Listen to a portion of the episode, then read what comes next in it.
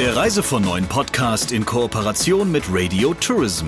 Mehr News aus der Travel Industry finden Sie auf reisevon9.de und in unserem täglichen kostenlosen Newsletter.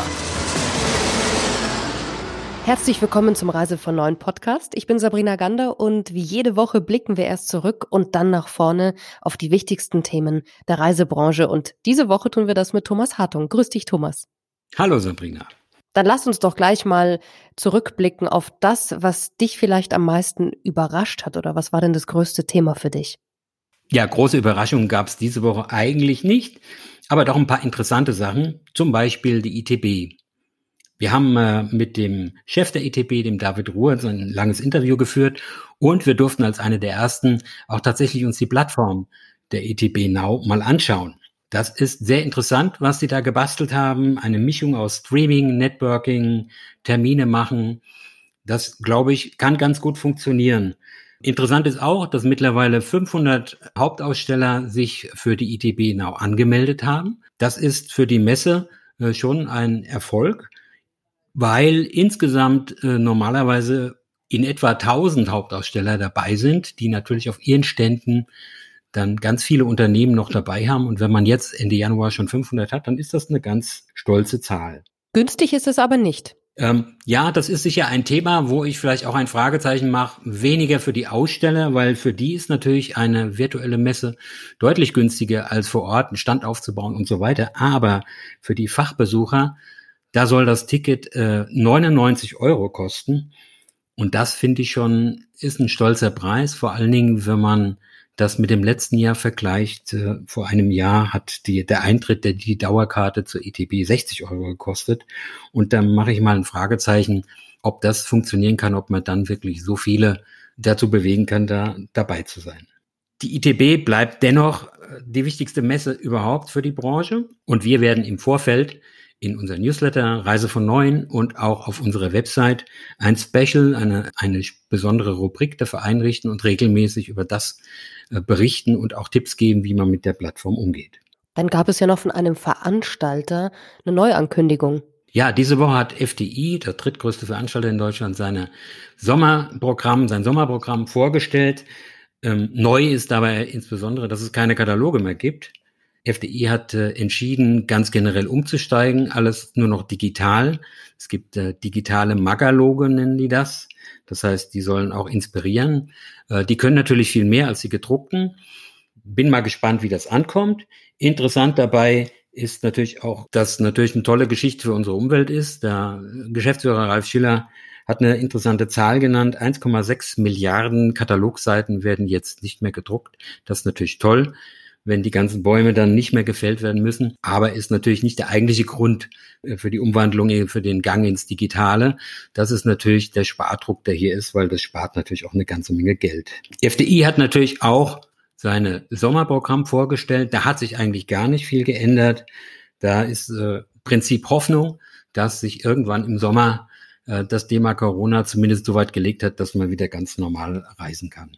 Letzte Woche habe ich ja mit äh, Christian äh, gesprochen im Podcast und da ging es schon um Karneval, weil die CEOs ihre Aktien veräußert hatten.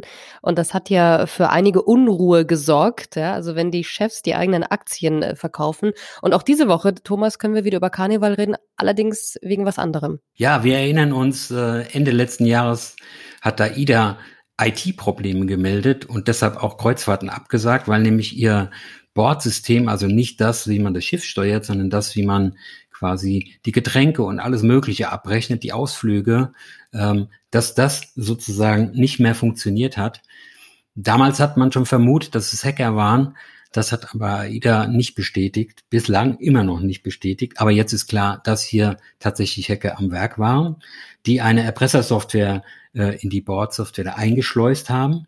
Und wir wissen das jetzt, weil die Mutter Karneval äh, das in einem Geschäftsbericht äh, indirekt bestätigt hat. Sie nennt zwar nicht den Namen Aida und auch Costa, die davon auch betroffen waren, aber es ist eigentlich logisch, es können eigentlich gar keine andere sein. Angeblich wurden keine Daten bisher missbraucht. Ob das stimmt, das wissen wir nicht. Wir hoffen es mal. Jetzt lasst uns über die Pandemie sprechen. Belgien hat äh, die Ein- und Ausreise gestoppt, also für alle privaten Reisen sind da jetzt die Grenzen dicht. Und diese Grenzen dicht machen, auch das ist ein Thema in der Branche aktuell, vor allem auch in dieser und in der nächsten Woche. Ja, das ist natürlich ein ganz großes Thema und es zeigt eigentlich die, die Angst, die weltweite Angst vor äh, den mutierten Viren, die sehr viel ansteckender sind als das, was wir äh, hauptsächlich bisher bei uns äh, kennen.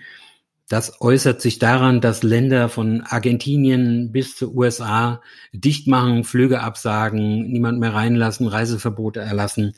Aus Neuseeland kam, kam die Nachricht äh, von der Präsidentin dort, dass wahrscheinlich in diesem Jahr, das ganze Jahr, keine Touristen mehr einreisen dürfen. Ja, da wundert es natürlich, wenn aus der Schweiz eine ganz andere Meldung kommt, nämlich aus dem Wintersportort Arosa. Dort hat man auch die Mutante, die in England grassiert, gefunden, nämlich bei Kindern in der Schule. Aber nichtsdestotrotz lässt man dort äh, die, das Skigebiet offen und auch die Hotels und äh, ja, empfängt weiter Touristen, als ob nichts passiert wäre. Und da muss ich echt den Kopf schütteln.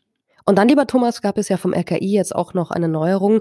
Hochinzidenzgebiete. Darunter sind 25 Länder dabei. Die wurden jetzt ganz neu ausgewiesen. Allerdings hast du da ein paar Fragezeichen im Kopf. Ja, wenn man sich das anguckt, äh, äh, was, was dort beschlossen wurde, dann tauchen da mehr Fragen auf als Antworten. Denn äh, da steht drin, dass man äh, einen Test vor dem Rückflug machen muss, also in dem jeweiligen Land. Das wäre in dem Fall Emirate oder in Spanien oder in Ägypten. Nur die Frage ist natürlich die, was passiert erstens, wenn ich das nicht kann? Und zweitens, was passiert, wenn der Test positiv ist? Das steht da nicht drin. Kann ich dann nicht mehr mit? Kann ich dann nicht nach Hause fliegen? Muss ich dann da bleiben? Dasselbe gilt natürlich auch für die jetzt diskutierten Reisestopps. Ja, was passiert eigentlich mit einem Deutschen, der im Ausland ist? Darf der dann nicht mehr nach Hause fliegen? Das ist ein Fragezeichen. Hm, Antwort dazu gibt es im Moment keine. Wie sieht denn die Stimmung allgemein im Moment aus? Ja, wie man nicht anders erwarten kann, ziemlich schlecht. Das geht jetzt auch reihum. Bisher waren ja die Verbraucher eigentlich und die Wirtschaft eigentlich ganz, noch ganz zuversichtlich, aber das neue GfK-Konsumklima Klima, ähm, ist eingebrochen. Dann haben wir jetzt gerade Dezemberzahlen gekriegt aus dem Reisevertrieb. Die sind natürlich auch schlecht. Da ging so gut wie nichts, auch nicht für den kommenden Sommer. Da bucht im Moment keiner. Und das ist interessant, dass äh, die Forschungsgemeinschaft äh, äh, Urlaub und Reisen, die ja jedes Jahr die Reiseanalyse macht, die erwartet hingegen im Sommer dann alte, die alten Reisemuster wieder. Da habe ich auch meine Zweifel, ob das wirklich so sein wird. Was allerdings ein bisschen Hoffnung macht, das fand ich eigentlich ganz, äh, ganz interessant, ist gestern Abend im, im ZDF das Politbarometer. Die haben also die Leute gefragt, was sie denn am meisten vermissen. Und da war natürlich die Kontakte mit Freunden und mit Familie äh, mit 63 Prozent am meisten. Danach kam dann Kultur und Sport und dann auf Platz drei gleich Reisen. Das finde ich sehr ermutigend. Vor allen Dingen, es war noch vor den Restaurants und vor dem Einkaufen. Also da sieht man, wie wichtig das ist und das gibt Hoffnung für die Branche. Bevor wir gleich nach vorne gucken, welche Themen wichtig werden in der nächsten Woche, es gibt ja auch immer so ein kleines äh, Kuriosum der Woche. Was hat dich denn da zum Schmunzeln gebracht? Ja, da habe ich diesmal zwei gefunden. Das eine geht um Tegel, TXL, der, der Flughafen, dem ja viele doch nachtrauern, die öfter in Berlin sind und auch viele Berliner selbst. Ähm, der ist ja nun schon eine Weile lang dicht. Und jetzt hat sich ein Auktionshaus äh, gemeldet, das dann so Reste versteigert. Das fand ich eigentlich ganz witzig. Also wer irgendwie Nostalgie äh, Tegel-Nostalgie hat und äh, da dringend was braucht, der kann da jetzt mitsteigern. Bänke, Monitore, aber auch ein Gepäckband. Oder vielleicht, wie wir es im Moment mit einem Schneeräumfahrzeug, äh, mit dem die normalerweise die, die Runway dann sauber machen. Vielleicht ist das was für zu Hause. Die zweite Geschichte ist auch interessant. Das ist kein Witz, äh, dass also Piloten in der Schweiz jetzt umschulen auf Lokführer. Das hatten wir hier bei uns auch schon mal ja eher als Kuriosum oder dass das vielleicht so kommen könnte, weil natürlich durch den Einbruch im Luftverkehr viele Piloten nicht wissen, was sie machen sollen. Aber dass sie dann wirklich Lokführer werden, finde ich dann schon ganz witzig, zumal sie in der Schweiz nach ihrem, egal wie lange sie geflogen sind, um die Welt nochmal eine volle Ausbildung zum Lokführer machen müssen, von 14 bis 16 Monaten. Da kann ich eigentlich auch was anderes machen. Thomas, lass uns mal nach vorne schauen. Was erwartet uns nächste Woche? Welche Themen werden wichtig? Die große Frage oder die große Spannung ist natürlich die, was passiert äh, mit dem Thema Reiseverbot beziehungsweise Einreisestopp. Ähm, da gab es ja diese Woche auch ganz viele Gerüchte, die auch die Bildzeitung will ja live da am Tisch gesessen haben bei der Bundesregierung, ähm, dass die Kanzlerin das auch möchte. Der Herr Seehofer hat äh, angekündigt, dass man darüber nachdenkt über Einreisestopps. Das ist jetzt die große Frage, was kommt da, was kommt da wirklich? Interessant. In dem Zusammenhang ist vielleicht eine Äußerung von dem Reiserechtler, dem Ernst Führig, der äh, der Meinung ist, man sollte jetzt tatsächlich ein Reiseverbot verhängen, damit man im Sommer, dass, damit die Zahlen so weit runtergehen und man im Sommer wirklich wieder reisen kann, also die Saison retten letzten Endes. Und wie gesagt, da bin ich mal sehr gespannt, was zu diesem Thema dann tatsächlich beschlossen wird. Ein anderes Thema ist jetzt äh, auch ganz interessant am Rande, aber eher, wir hatten ja in dieser Woche, haben viele von uns zum ersten Mal von der App Clubhouse gehört, äh, weil ein Ministerpräsident sich da ein bisschen ins Fettnäpfchen getreten ist. Ja, und das Clubhouse, äh, diese App ist jetzt auch in der Branche angekommen. Ähm, nächste Woche am Montag haben die Urlaubspiraten eingeladen. Die wollen dieses Format mal ausprobieren. Ähm, das ist sozusagen, sind Diskussionen in einem geschlossenen Kreis. Das passiert am Montagabend und das Thema ist Kulanz in der Pandemie eigentlich ganz spannend. Wir werden mal reinhören und äh, je nachdem, wenn es interessant war, werden wir nächste Woche davon erzählen. Dann sind wir sehr gespannt. Übrigens, die App, das ist vielleicht noch interessant, geht nur an Apple-User im Moment. Also alle Android-Besitzer, die schauen noch in die Röhre. Aber wir gucken weiterhin, was Clubhouse und was die Branche vor allem in Clubhouse tut. Lieber Thomas, vielen Dank für den schönen Rückblick und den Vorausblick und wir hören uns nächste Woche wieder bei Reise von Neun. Schönes Wochenende. Die Woche mit Reise von Neun. So sehen wir das.